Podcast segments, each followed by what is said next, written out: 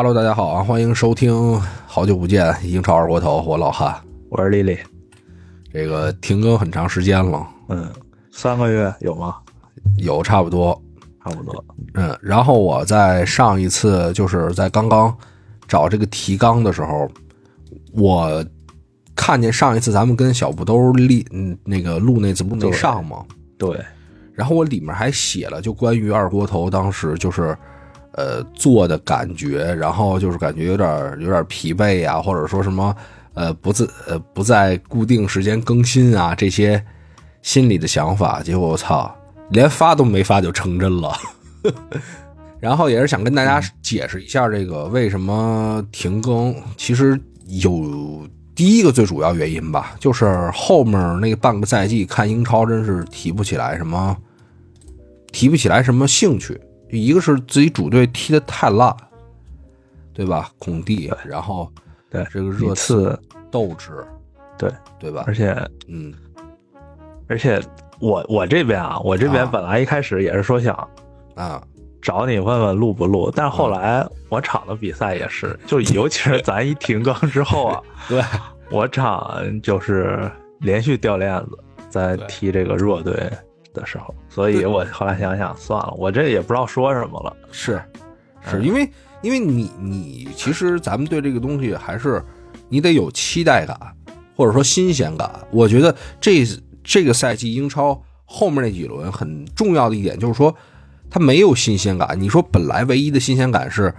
阿森纳可能会去夺冠，但是嗯，你可以说本来这个新鲜感是曼城完成了反超，但是实际上这个反超。变得又是又变得让他没有新鲜感，你知道吧？其实这是一惊喜。你要换成一个队，它是一惊喜，但它恰恰就是曼城。所以那种你要阿森纳真夺冠了，我觉得还能，那有很多情绪上可以表达的。但是你说又又曼城反超，你就也觉得嗨，跟以前一样嘛，就那种感觉。呃，倒也不不完全一样吧，主要是曼城今年我感觉是达到了过去几年。就是比过去几年更稳，然后更成熟，然后整个体系更完整的这么一个状态。是，不光是在联赛嘛，而且他这个拿了一个这个三冠王，也相当于是他自己把自己的这个心魔给突破了，对吧？尤其是他最想拿的这个欧冠，能成功拿下来。而且你看欧冠决赛那天，确实你感觉瓜迪奥拉跟咱之前说那瓜迪奥拉就不一样。嗯嗯，我觉得这，我觉得这最近这个。其实他在英超当中的一些策略，还是说他在足总杯决赛、欧冠决赛中的一些策略，都在展示是他哲学方面有一些变化。嗯，就是他知道这个比赛我不是一定要赢，我先我先找一机会进一球，但是我要保证我不输。对他虽然说踢的不好，是因为他没有像以前那么狂狂攻对方。就我原我原来的策略。跟哲学是我必须要赢你，我必须不给你家面子。现在就是说，我我也可以为了这个冠军，我我再换一种方式，因为原来那种方式不是不成吗？今年欧冠决赛其实已经连续好几年了，四年了吧，都是一比零欧冠决赛。然后今年看的时候，我也看的挺挺闷的，反正我是看了半场我就睡着了。然后嗯，就是怎么说呢？感觉这场。反正都说嘛，决赛无名局，但是你能通过这种调整，然后来实现自己的这个一些目的，其实在这场比赛里呢，也是无可厚非的。我觉得，而且而且，说实话，这咱们因为看的时间长嘛，你要对于可能刚看这个足球不久的人来讲，你确实有点无聊。但是说实话，咱就能看出来他的一些真正的变化了。对他的这些踢法上的变化还是有的。嗯，对。然后呢，还是说，呃，二锅头的情况，就是说自己兴致下去了。还有一点就是，之前就想做东西太多了。你想那会儿又想做，想写一些这个竞彩方面的东西，然后 FPL 的东西，然后再加上剪辑什么的，就其实本身最开始你就是一个想录节目的这么一种心态，跟为做这件事儿而来的。但是后来就。加了好多附加的东西，就分不清主次了。然后我就觉得有点负担感，再加上没啥兴趣，就停更了。然后呢，呃，未来我们的方式，呃，会是就想表达的时候就表达，然后呢，也不会说可能这两周比赛就没啥意思，那我们就不表达。当然呢，新赛季，你想我次又换了帅，我估计刚开始想说的还是挺多的，争取吧，争取我们在一种轻松的心态里，对，先我觉得，嗯，我觉得就是你给自己压力定的太大了，对对对对对，是吧？就刚开始就没有压力，就刚开始做的时候，他没有那么多想法，因为你毕竟在这个环境当中嘛。你包括有的时候咱们在网上看东西也是，你会对一些就是呃做多了之后，你会对一些不同的观点会有也怎么说呢？会想反驳别人的观点，然后呢，你会看到有些人在呃可能流量化的方式来做这件事儿，然后你多多少少会有些患得患失。其实其实到最后这个实现点的时候，你就不是一个单纯的考虑，呃，不是说非得咱们也要做流量，但但是你就会心里复杂。你说我操，人家那么火，对吧？对对对，就这意思。嗯而且尤其这节目，嗯，其实我觉得至少百分之八十的工作量都是你来完成，我觉得八十五吧，九 九十九，九十九。九九十九，对所以我觉得就是，你看，其实对我来说，我觉得嗯无所谓，就是，但是对你来说，可能确实压力还都挺大。对我觉得就是就是减就是减往下减嘛，其实就是咱们说有想分享的时候就分享就 OK 了，对，这就是最简单的，对吧？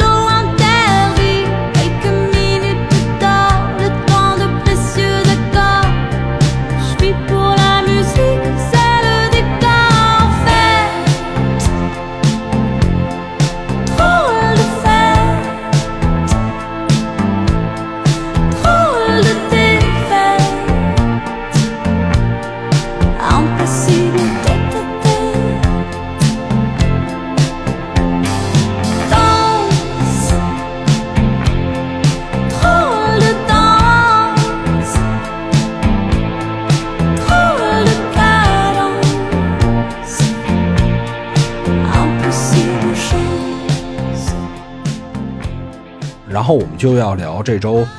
呃，正经的事儿了。其实这周也没有什么正经的事儿，就是在很长一段时间吧，呃，比赛也好，然后呃，其实看的也因为最近比赛也少嘛。正经的事儿就是，我觉得三场，刚才说英超后面没啥意思，三场欧战赛事咱们就不说，刚才也表达了一些瓜对瓜迪奥拉的看法。然后其实就是我最近大概看了有一场、两场、三场，可能有那么四到五场比赛。国家队看了三场，然后有一场边缘赛事看了一场，有两场都非常神奇，有两场比赛都是超出我的这个预期，其实都挺超出预期的。这四场比赛，我觉得这四场比赛都看特值。一场是这个波兰对德国，啊，对那波兰、德国，那德国每场你要这么说都是超出预期，对整个六月份没赢过，然后过去十、十几场，然后嗯好像二零二三年一共踢了十几场吧，然后只赢了四场，是，反正赢得非常好，而且呃我看那场都不算过分了。第二场是打哥伦比亚，打哥伦比亚主更过分场输了个零比二，对，而且全场就四脚射门，我看，就连射门都没了。打波兰那场，你好歹在客场说射了二十多脚，对吧？你好歹是是是是能有球权的，对吧？对，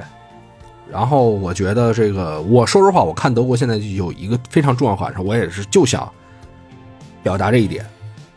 就是他现在这种四不像，就既不硬也不技术的状态，我个人觉得啊，跟瓜迪奥拉那些年在德国是有很大关系的，就是他把这种传控的东西。呃，带到德国，其实带到了很多国家，就很多的青训也好，那会儿就是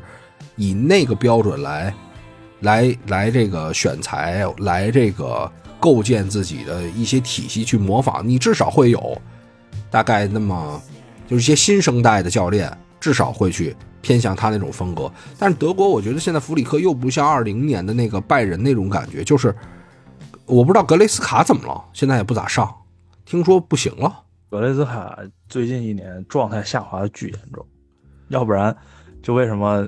拜仁今年整个联赛的表现其实也不好啊？就主要原因就是因为他德国本土的这一对后腰组合的状态都是比较低迷的。是吧？嗯，对，就那年的拜仁，我觉得其实格雷斯卡在，就你还记得那个疫情刚开始，就是那个又回来比赛那段时间，我觉二得对，就是那会儿他们体能又好，呃，然后我格雷斯卡又撞，回来撞了一圈，跟那个打了什么生长素似的，就哐哐跟那儿撞，就中场又有硬度，但是那会儿迪亚哥还在，而且还年轻几岁，又有技术，所以我觉得好像是因为，就是你你看你硬度也达不到以前那样，但是呢，这波人技术又又不行，就是你想学哪个，你想玩哪个都玩不透，所以就变得。我不知道现在弗里克到底是想怎么改造，反正我觉得他没有一个明确的方针。你看他有的时候感觉踢得不好，他就上那个叫什么菲尔克鲁格，嗯，然后就开始传中锋，对对对，就开始又回到那个最原本的踢法。你看世界杯时候不也是吗？对，打这个打打哪个队啊？我我记不清了。反正回到原本踢法之后，哎，打西班牙吧，好像是，哎，你会发现好像好像也不是特别强，但是呢，好像你能有一些冲击力。但是你说按照这个传控的打法，现在好像大家都不怕了，因为你这活儿也不是太好。对，主要是因为我觉得，嗯，他弗里克是想继续把传控那一套踢下去，但是现在德国的整个的人员储备就已经不足以让他去踢这种东西了。对对对，尤其是像拜仁最近几年可以看到，就是嗯他最近的引援思路已经开始进行转变了。之前拜仁能够在就是呃这十一连冠嘛，至少前七八年啊，嗯。他能一直连冠，他主要就是我把德国本土最好的这种球员我全挖过来，嗯，我组建一支就是大半国家队都在我这边，那我国家队成绩也好，我俱乐部成绩也好，但是最近几年他引援思路就明显变了，就是说不再呃迷信这种德国本土球员了。这也能侧面证明，就是你德国本土球员现在的水平就是在下滑。嗯嗯，哎，真的，你看就就好像就有一个让人眼前一亮，就一穆夏拉，对，然后还不是德国的，对，还是这个英格兰青训出来的嘛，嗯其实相当于。但是你刚才又提到了拜仁夺冠的事儿，对，这 最近 哎，最近一个月啊，就是啊比较沉迷这个这个低沉，就是因为这个多特这个丢冠啊，我也非常哎我特我特想。我特想知道，就是说当时那天的气氛，因为大我觉得如果大家知道不会夺冠，应该不会组织这样一场活动。我跟你说，提前提前一周，嗯在那个倒数第二轮联赛的时候，拜仁不是没赢嘛，啊然后多特赢下来了。嗯。这会儿我们就已经开始准备最后一轮观赛了。啊。然后这边我们这几个比较老的这种球迷会的成员，然后就定了这个沙拉盘，啊然后定了这个横幅，然后旗子，嗯然后然后就定场地，然后各种乱七八糟的，然后把那个什么对歌什么的，然后也都弄出来，啊到时候就现场放啊，然后大家一块儿唱啊什么的，是。啊，做挺多准备啊，还买了香槟啊。嚯。嗨，但是这就各种东西都准备好了，然后场地也弄好了，然后那天我跟你说，就是呃前一周的周日晚上踢完比赛之后，嗯整个倒数第二轮全都结束了，然后嗯。这时候大家说那个开始报名吧，咱们报名一下那个最后一轮观赛。嗯贼疯。前一天晚上应该是一点多比赛结束的，嗯。半夜三点多已经报了七八十人了。嗯，大家都睡不着，都在那儿，然后就兴奋聊天干嘛的，是是。嗯，然后就就是就那一周感觉过得就特别的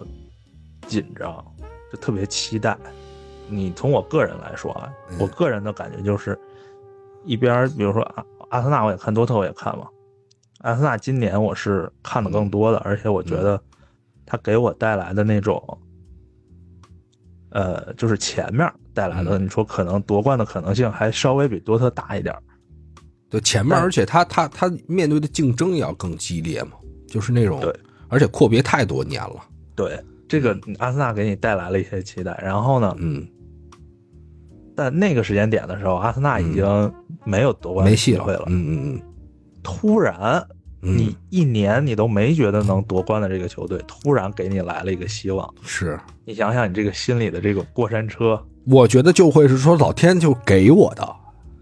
哇，今年怎么也能看一个球队对对，就就我觉得老天还是还是对我还行，就是那种感觉，对就这事儿也差不多就定了，事儿定了，对，就主场打美因茨，然后就分析、分析美因茨过去几嗯年啊，嗯年年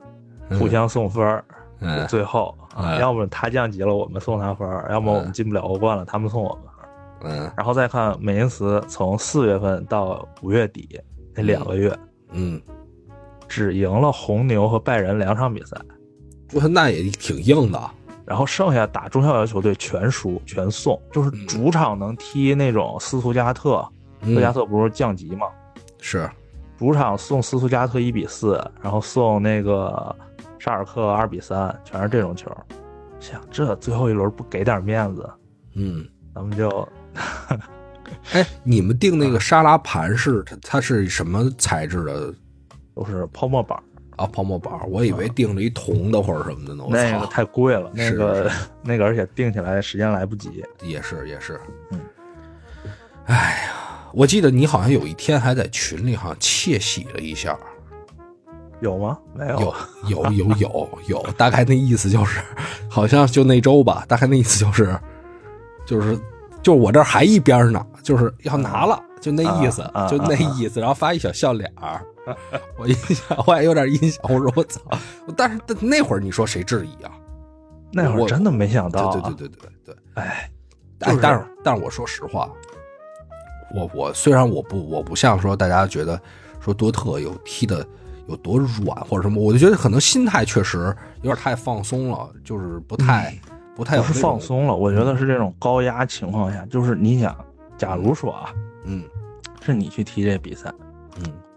你之前呢也从来没拿过任何的冠军，就这种联赛冠军，你就特想是是是，也十来年。然后呢，旁边人，我我天天我跟你说，我说，哎，我说你这场肯定稳了，你就你就上场随便踢，嗯，是吧？嗯你绝对拿了。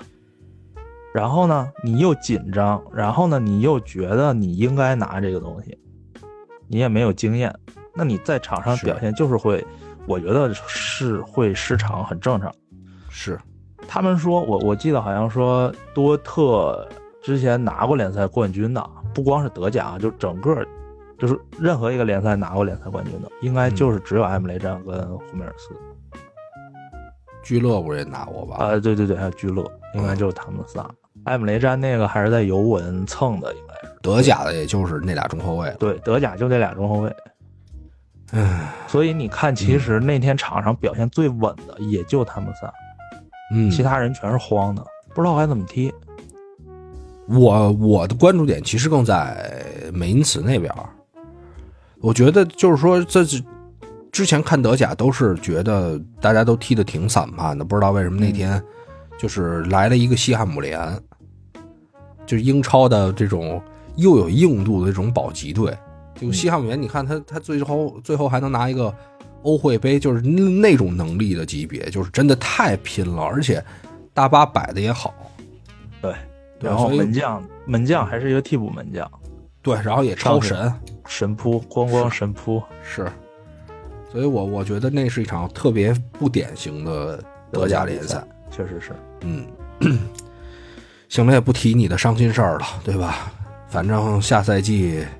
那也继续吧。下赛季继续，对，你总得有希望。你还你还算有希望的，只不过最后让你失望了。像我就现在，我们赛季不是拿了一最佳比赛吗？热刺，咱们就是关注比赛，就是嗯对冠军无所谓，无那所谓都没拿着冠军嘛。还是奉献给球迷就最重要嘛，对吧？嗯，嗯，给奉献给球迷好的表演。你看那个威洛克，就是那最佳比赛里，那那场比赛还有一个，呃，赛季我估计助攻能排在前三吧。威洛克一个大外脚背，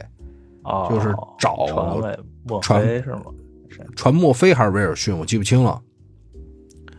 我觉得那比卡卡都牛逼，真的。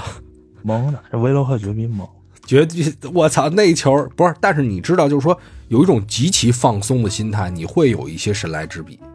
是你看，就是分儿越打到后面越容易出世界波。你看那个 NBA 有时候也是越那个放松了，胡胡扔几个都都进，就那种。嗯，对，然后咱们回到回到比赛啊，回到比赛，咱们就因为弗里克就是德国这个问题，待会儿还会提到一个关键球员，待会儿我们放在转会，就是这个场一哈弗茨场哈弗茨，待会儿再说。我先就因为这后面这两场就一呃一句半句，当然可能比一句半句多点儿呃，就是挪威对苏格兰跟苏格兰对格鲁吉亚这两场比赛，其实苏格兰那场确实嗯有点有点神奇，但后面这场我没关注啊。嗯，对，后面那场我倒是跟你说也挺神奇的。嗯，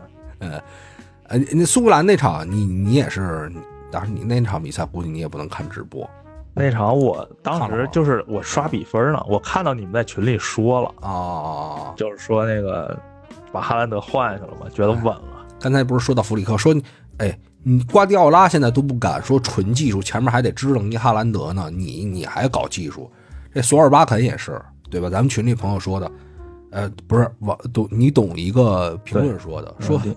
说呃，瓜迪奥拉都一比零不敢换哈兰德，你敢？呃，但是这个小组还有一定变数。我后来发现，因为你西班牙夺冠了嘛，嗯，西班牙夺冠了，就等于西班牙其实掉到第三，他能打附加赛，就看。但我估计西班牙不会他妈的掉掉不到，哎，但是也说不好。你说西班牙现在有多强吗？也不强，其实。我记得好像他打那个苏格兰，就是欧国联这个决赛，啊、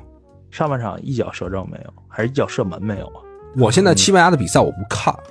这确实也没什么意思。我现在也我我绝不看西班牙、意大利，我绝不看，就太没劲了。尤其西班牙，我这这几年都深受其害。呃点球大概率的事儿，然后踢的巨巨催眠。嗯，对，然后就是这个呃这两场比赛，这个，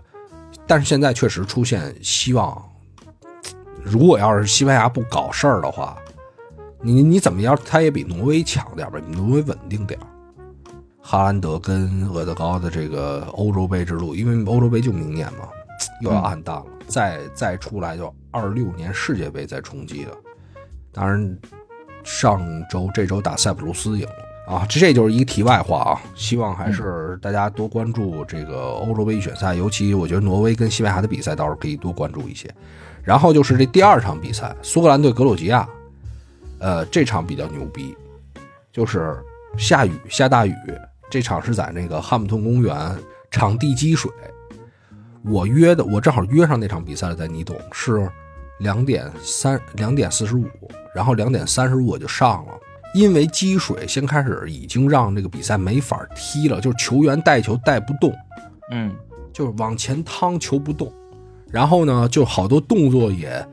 就你看，我觉得也增加了受伤的风险。对，然后呢，但是在这种情况下踢了十分钟，踢了十分钟，那个凯尔特人的叫什么麦格雷格还进了个球，这一个定位球，那个定位球就是属于什么呀？就是阴差阳错下来，那个球就停在那儿了，他正好迎上来一脚抽射。其实这雨还多多少少有点帮他了，但是嗯那个球在整个运行的过程当中，等于他没有出现太多的这个变化，就不信就是还是一个正常的规则。它只不过大家也都知道，它掉在那儿，可能雨能把它停住这种感觉。然后进完那个球，裁判决定吹停比赛，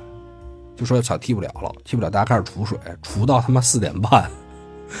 就我就看了十分钟，从两点四十五看到两点五十五，然后除四点半都不止，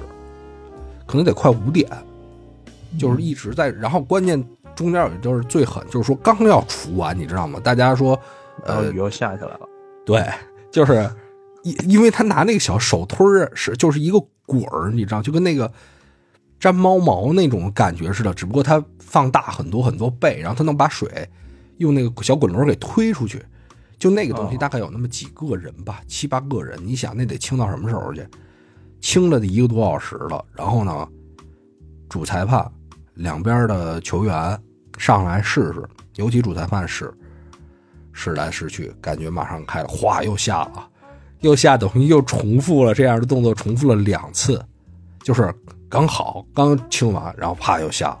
然后大家又回去，回去又出来，然后又检测，然后过一会儿咵又下了，就这样。当然，这个比赛这属于一个插曲啊。其实我这两场比赛不是说挪威怎么怎么样，我其实想表达，我觉得苏格兰很有可能成为这个这个欧洲杯的黑马。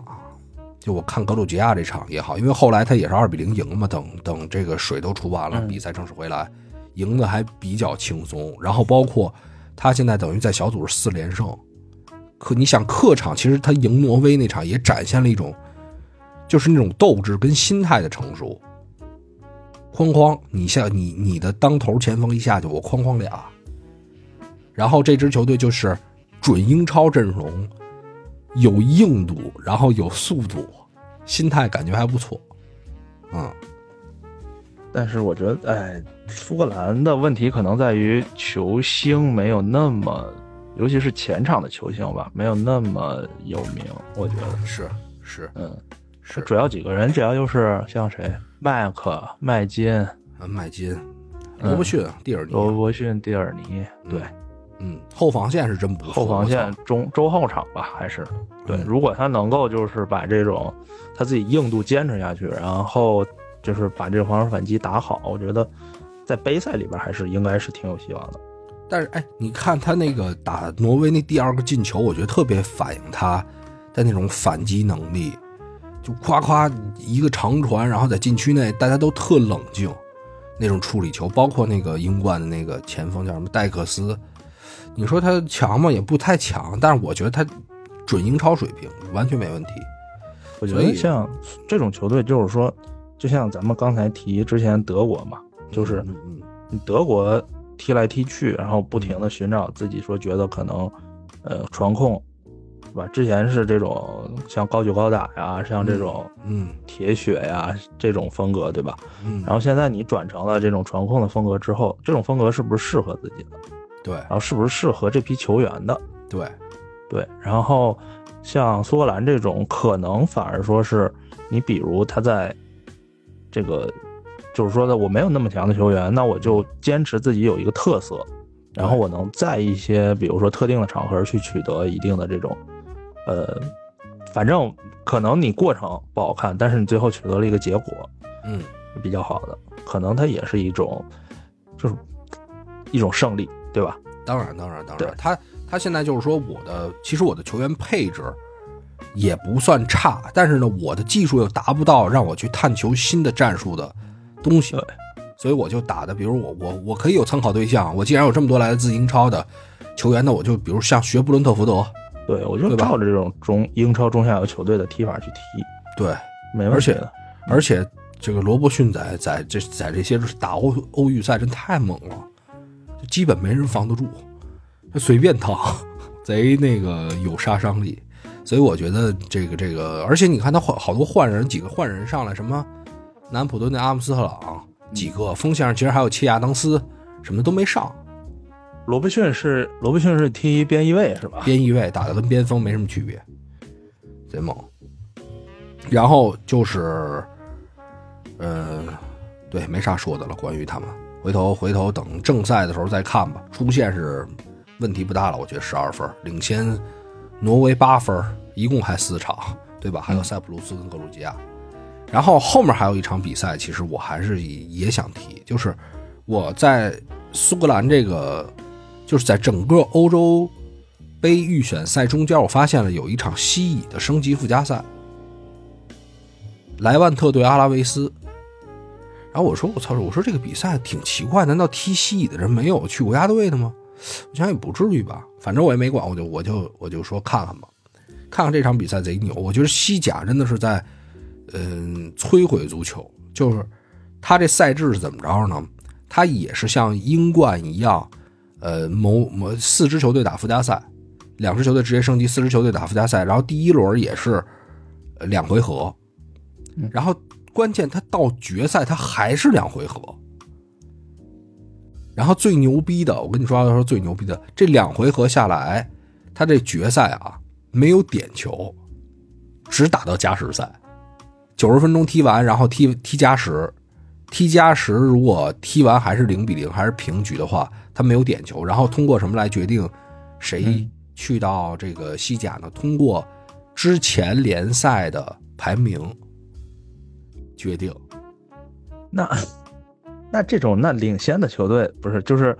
排名更高的球队，那我就一直死守啊。那你死守，关键你会让人也有可能让人进一个嘛？嗯你不能死守两回合吧？嗯对吧？但是确实是莱万特会稍微保守一点，莱万特是那个是那个排名更高的队伍嘛，然后就牛逼了。这个比赛就是第一回合这俩队就打成零比零，你想他有多折磨人？就是我觉得这就是你你西乙升级附加赛所递出去的名片，第一回合零比零，第二回合九十分钟还是零比零。然后你你关键是你让球员也累了，然后这个这个呃观众在在电视机前看的、网络上看的这些观众其实也挺疲惫，你的收入其实肯定也远远不如英冠升级附加赛那个级别，那差太多了，估计就不是一个指数级。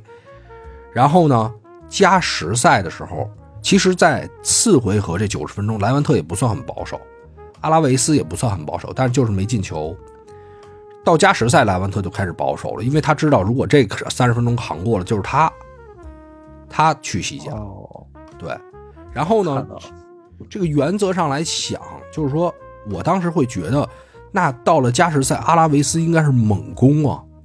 但我觉得这就跟很多事儿，就像预想跟我们实际看到的不一样，或者说我们设计一个环节，设计一个系统，你预想的那个状态，不是人去参与的，你是你预想的，它跟人去参与之后它不一样。实际到加时赛是怎么着呢？就是这个莱万特不断的卧槽，疯狂躺，就是有一我记得是有两个躺都躺了大概有接近十分钟，等于这比赛最后踢到一百三十多分钟才结束。但是最最最牛逼的地方出现了，我看到了，我看到了，牛逼的地方出现就是在，就是莱万特的球迷跟球员都开始庆祝了，就主主，当然主教练没有，主教练可能相对于来说年龄在那儿稳一点，球迷是真开始庆祝。你看最后一分钟了，结果吧唧，那有一后卫来了一手球，给了对方一点。我操！当时当时就走，我说我操，这我说这比赛牛逼啊！我说这不能是剧本吧？我说这比赛剧本设计不了这么好。反正他那手球也自己赖他，他是属于手手呃撇在后面，其实他不守，对方绝对没机会。我估计就是那个时间太想赢了，下意识的去拦了一下那个球，手甩后面了。其实他要躲那个球呢，是应该把手放在前面，那个球就不会碰到了。来了一个点球，给了阿拉维斯一个点球，然后有一大胡子，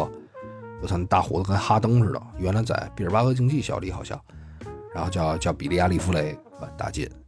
结果我操一下从天堂到地狱，那边是地狱到天堂，这个升级附加赛就是你可以。呃，感受到的是，现在西甲也好，意甲也好，就是这些联赛跟英超运营的一个差距。就如果最后没那个点球，这个比赛真的太没劲，对吧？你甚至有这个点球，你你明年也不会再看了。对，确实是，嗯就是这个英英超的这个升级附加赛真的还是挺吸引人的，对，就一场嘛，嗯，而且这个其实我之前还关注了一下桑德兰吧，应该也是就是他之前踢的也不好，然后最后冲到了那个就是联赛最后一轮才勉强拿了一个第六，对吧？嗯，然后得了那个升级的资格，打附加赛的资格。虽然最后没进去，但是就是怎么说呢？你给这些呃英冠球队的这些球迷啊，还有就是一些这个看热闹的球迷吧，你觉得就很刺激这种比赛。是，因为他最后这个，你想，它是一个完全正向的，就英超也有巨大的呃商业价值，包括你的这个电视转播费，它有这个吸引力。你西甲首先这块儿就你西甲的运营做的就不好，然后你这附加赛再设计一个这么奇葩的东西，你这不是就本身这个吸引力对于球迷就没这么大，然后你的赛程还搞的观赏性也让大家期待性不大，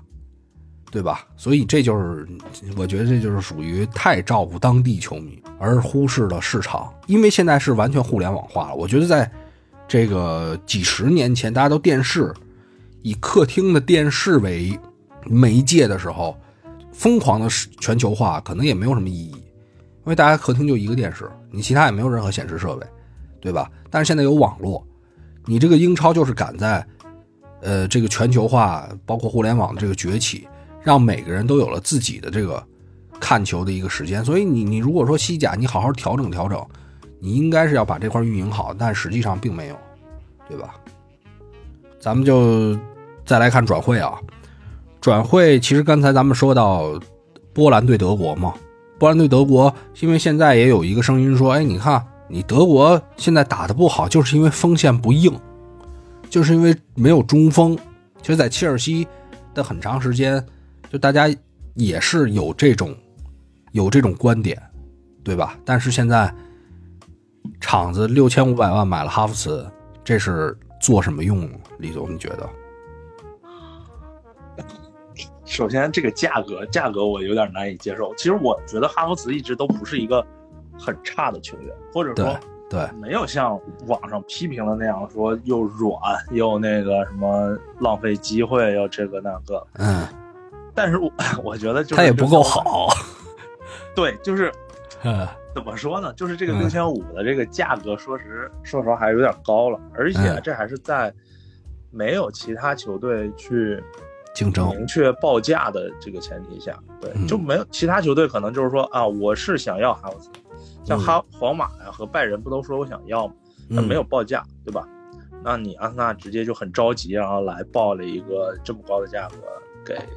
给这个这个切尔西，嗯这个这个这一点上我确实有点疑惑。但是我觉得哈弗茨过来的话，应该是去踢一个二前锋或者影锋的这么一个位置吧，我觉得。那为什么还有影锋呢？之前那个位置，你想那四二三幺里厄德高站的多稳啊？你还是说就把把热苏斯取代吗？还是说你给热热苏斯打替补啊？我觉得应该都会上，这些人都会上。他可能明年啊，明年我猜测，明年可啊能会踢和今年曼城差不多的这么一个阵型，就是呃呃三二四幺，三二四幺，对，就是、嗯。呃这个两个后腰，一个是这个赖斯，你也真敢说啊！赖斯，呃。假假定假定一个后腰赖斯。啊，啊，然后另外一个后腰有可能就是，比如说让金廷科上，或者是买的这个廷贝尔，嗯。然后三个中卫嘛，就是呃这个加布里埃尔，然后萨利巴、本怀特，或者说呃基维奥尔也可以去打另外一个中后卫的位置，反正就是中后卫应该是四个人或者五个人去轮这三个中后卫，然后另外来一个可以踢边可以踢中了，然后去顶到后腰位置上，然后这是三二嘛，然后嗯前面四个人就是马丁内利、嗯哈弗茨、厄德高和这个萨卡，然后最前面再顶一个这个热苏斯。马丁内利、马丁内利、哈弗茨、厄德高、萨卡，对，然后前面热苏斯，对三二四幺是吧？对，牛逼牛逼，感觉挺成熟的。然后中间其实可能这个本本白可以踢吗？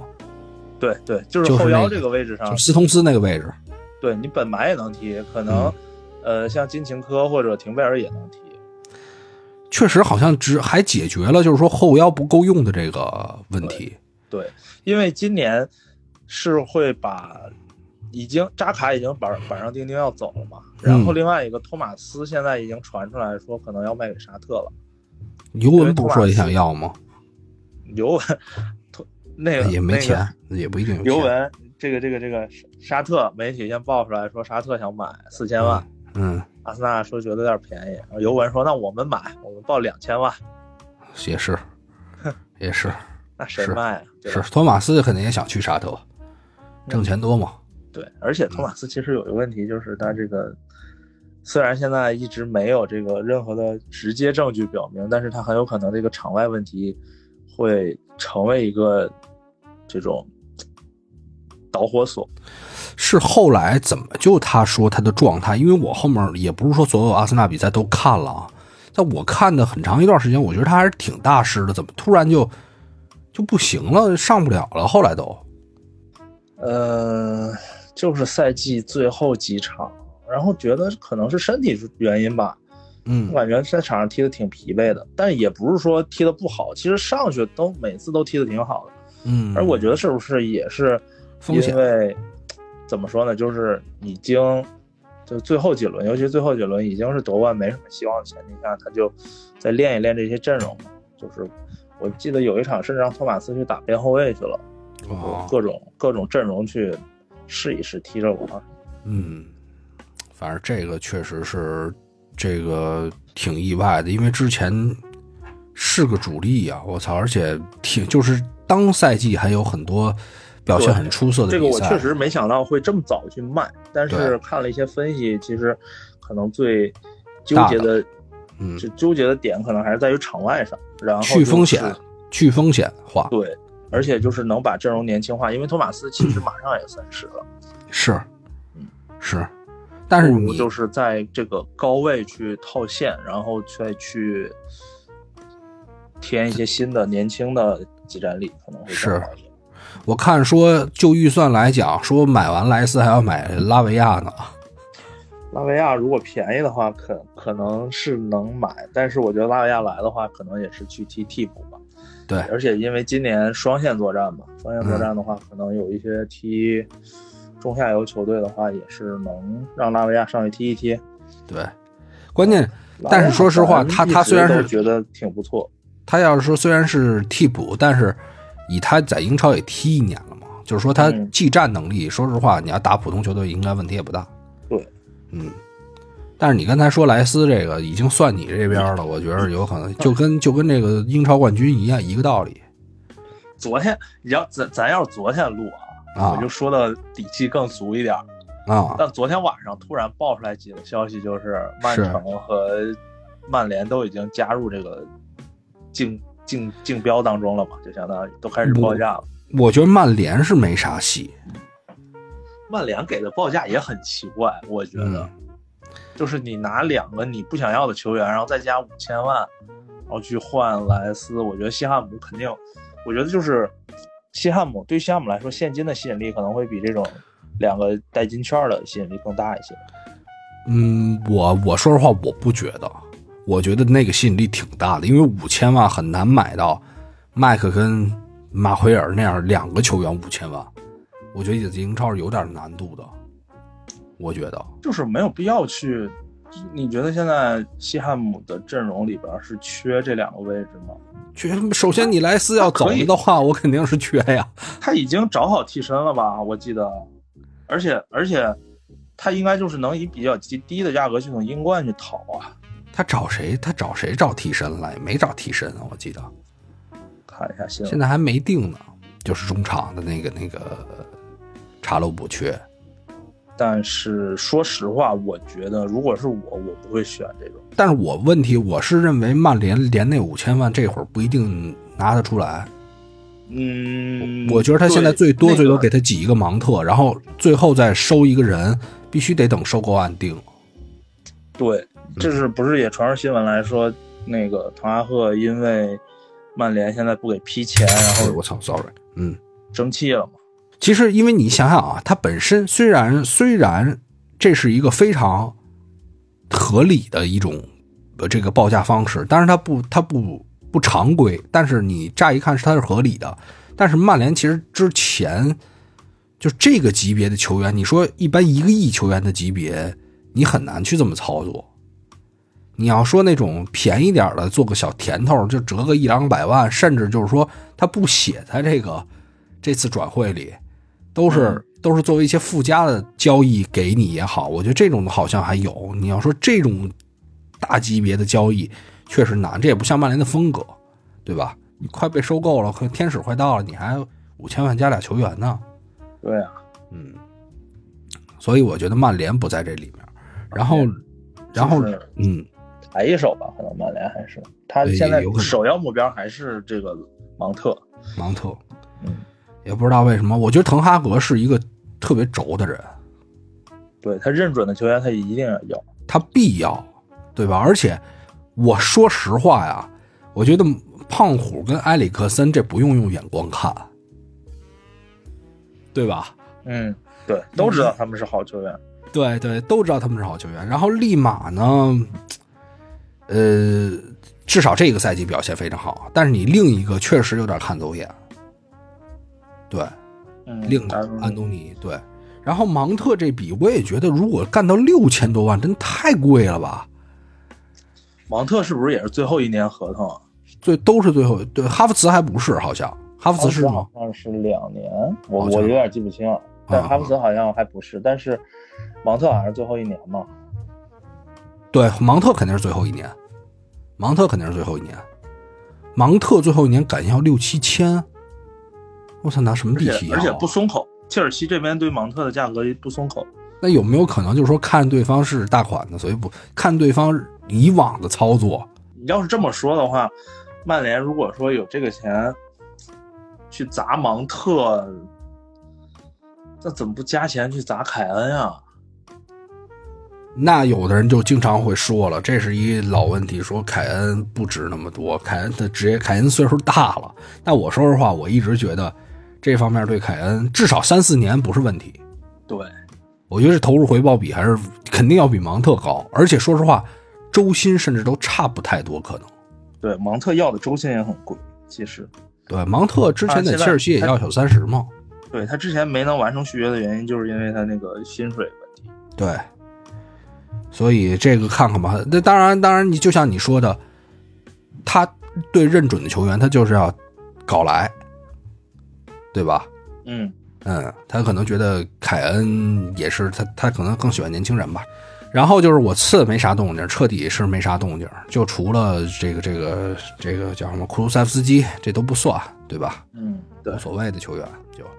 但是他是他是他不是一个真正的转会嘛？嗯传出来说，现在转出可能会比较多嘛，尤其是像孙兴民已经被沙特盯上了。没有，那不是说假的吗？不太会卖，我觉得。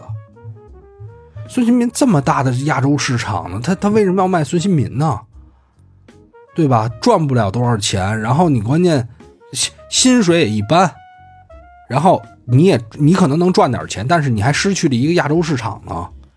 我操，孙兴民给热刺这两年提的这个劲儿可不小，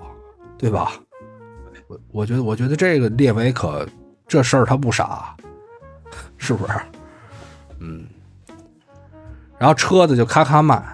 凯恩那个咔咔卖这些人，什么门迪什么这那的，反正也是，嗯嗯，而且全打包卖给沙特了。现在真的是，我觉得伯利真的是命好。他如果今年今年沙特如果不是这种疯狂买人的节奏的话，我觉得他很有可能这些人大部分都转不出去，或者是以一个比较低的价格处理掉。但不是说他们本来就有一种隐性联系吗？那对于伯特的不，对于伯利的这种就是财政公平法案呀，就这种压力其实还是挺大的。但正好就是你赶上沙特今年就是要狂买，不，他那个意思就是说，不是说他赶上了，是他们本来就有这么设计的。就是我前一年我先把钱花出去，然后呢，我都跟你沙特说好了，第二年我再都卖给你。对，因为他的背后那资本跟沙特有点关系，应该是这个意思。而且昨天切尔西我还看了一新闻是收购了斯特拉斯堡，对吧？哦，是吗？那我不知道。嗯，就是现在应该是青湖嘛，呃，他好像是成立了另外一个公司，就是叫蓝色公司 （Blue Company）。嗯，然后他这个就是现在相当于切尔西和这个斯特拉斯堡都是这个 Blue Company 下面的这个就类似城市足球那么一个概念是吧？有点儿有点儿嗯，搞吧，随便搞吧，看他们最后能搞成什么样。玩玩资本嘛。嗯，反正今年这个英超真的是震荡太大了。我觉得现在一个一个英超，一个沙特，但是沙特这个东西，它毕竟不是一个，就咱们不说拿英超跟他们比，今天还有一个什么新闻，好像说还挺不利于，挺不利于沙特沙特之后的就是好，我看有一些评论还说，哎呦，大家可要小心啊，去这边的球员可要小心啊，别别欠薪什么的。是一什么新闻来着？昨天晚上看的。就我给人虽然说他大肆买卖，但是他不是给人那种特靠谱的感觉。就是怎么说呢？这个可能就更像，我觉得更像一些刻板印象了。就是嗯谢费林不是也接受采访的时候说嘛，说呃沙特有前车之鉴，就是像中国那样，嗯中国的这个中超联赛一样。但是其实我觉得根本上还是有点区别的。嗯沙特现在已经变成了一个纯国家的游戏了，它国家的资本在给他注资，然后去进行这个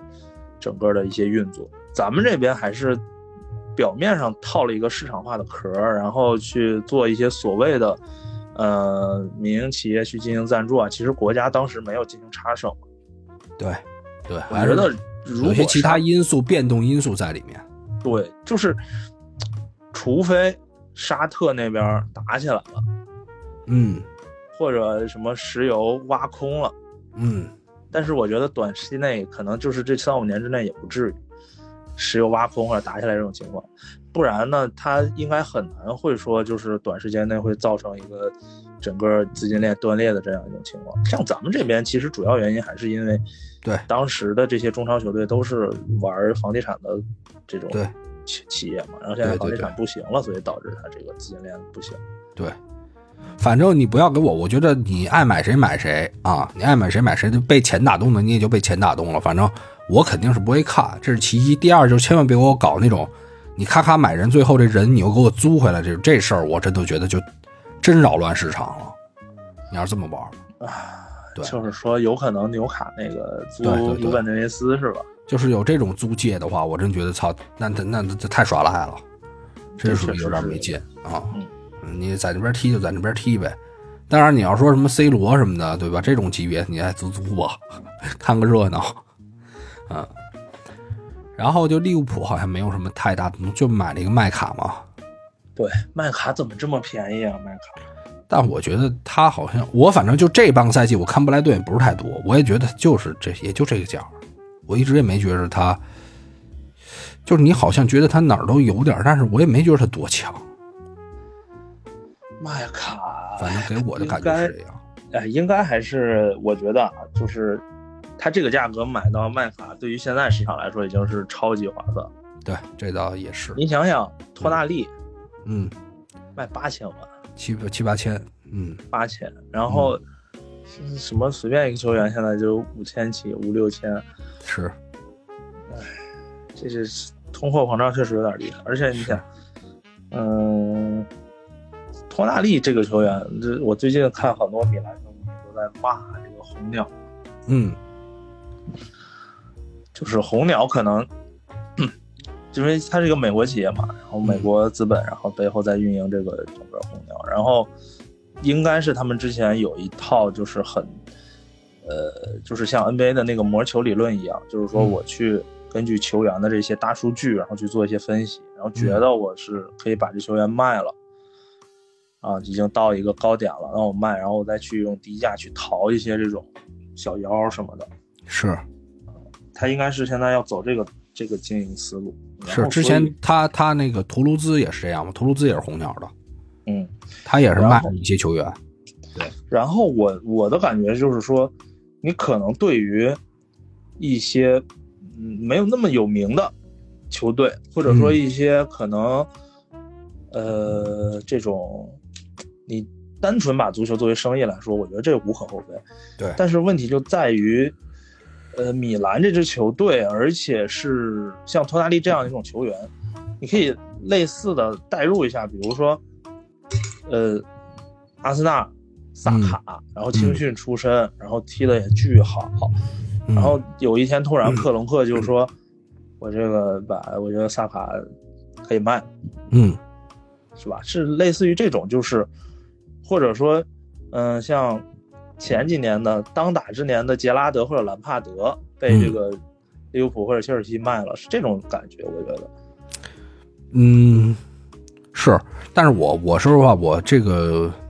对这件事儿这么看啊，我觉得红鸟他是清楚的知道，就球迷质疑的是，你红鸟怎么能这么运营俱乐部？但是红鸟他的他可以拿出的道理是，在你这种垃圾运营的联赛里，我只能这么玩儿，就这么玩儿是我最值的。比你比如说才能让他的资本得到最大化，因为你从这种运营球队来说，他肯定跟球迷的出发点不一样，而且你，而且你看感情嘛，对吧？对对对，而且你说换换句话说，你七千万也好，八千万也好，就咱就说八千万啊，你八千万所换回来的人，能不能让米兰继续有对前四的竞争力，是很有可能能能平替的，对对吧？但是你英超，你比如说你要卖掉萨卡，你得花多少钱才买一个平替？你不太可能吧？对，所以本身本身你联赛的这个水平，或者说它各方面的营收也好，水平也好，这么玩是合理的。那你如果说你不让我卖到托纳利行，那你英，那你起码得到现在英超的这个级别，就是我现在竞争巨激烈，我我把托纳利卖了，我再买过来的人，就很可能让我没法有那么强的竞争力。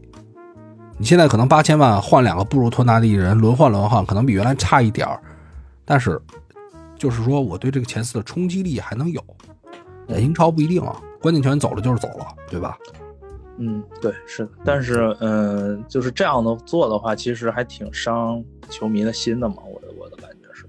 对啊，但是但是换句话说，你真的应该骂意甲，嗯就是你骂这些联赛的，整个对联整个联赛的环境不行。对而且甚至其实我有的时候觉得，像托纳利这种球员嗯，留在意意甲，可能是还是浪费他的天赋。对，对于我这种，就是可能我我对米兰没有感情啊，但是我嗯觉得就是像托纳利，你如果说被这种所谓的忠诚，就是感情，嗯，然后一直禁锢着，然后就一直在米兰踢，我觉得他可能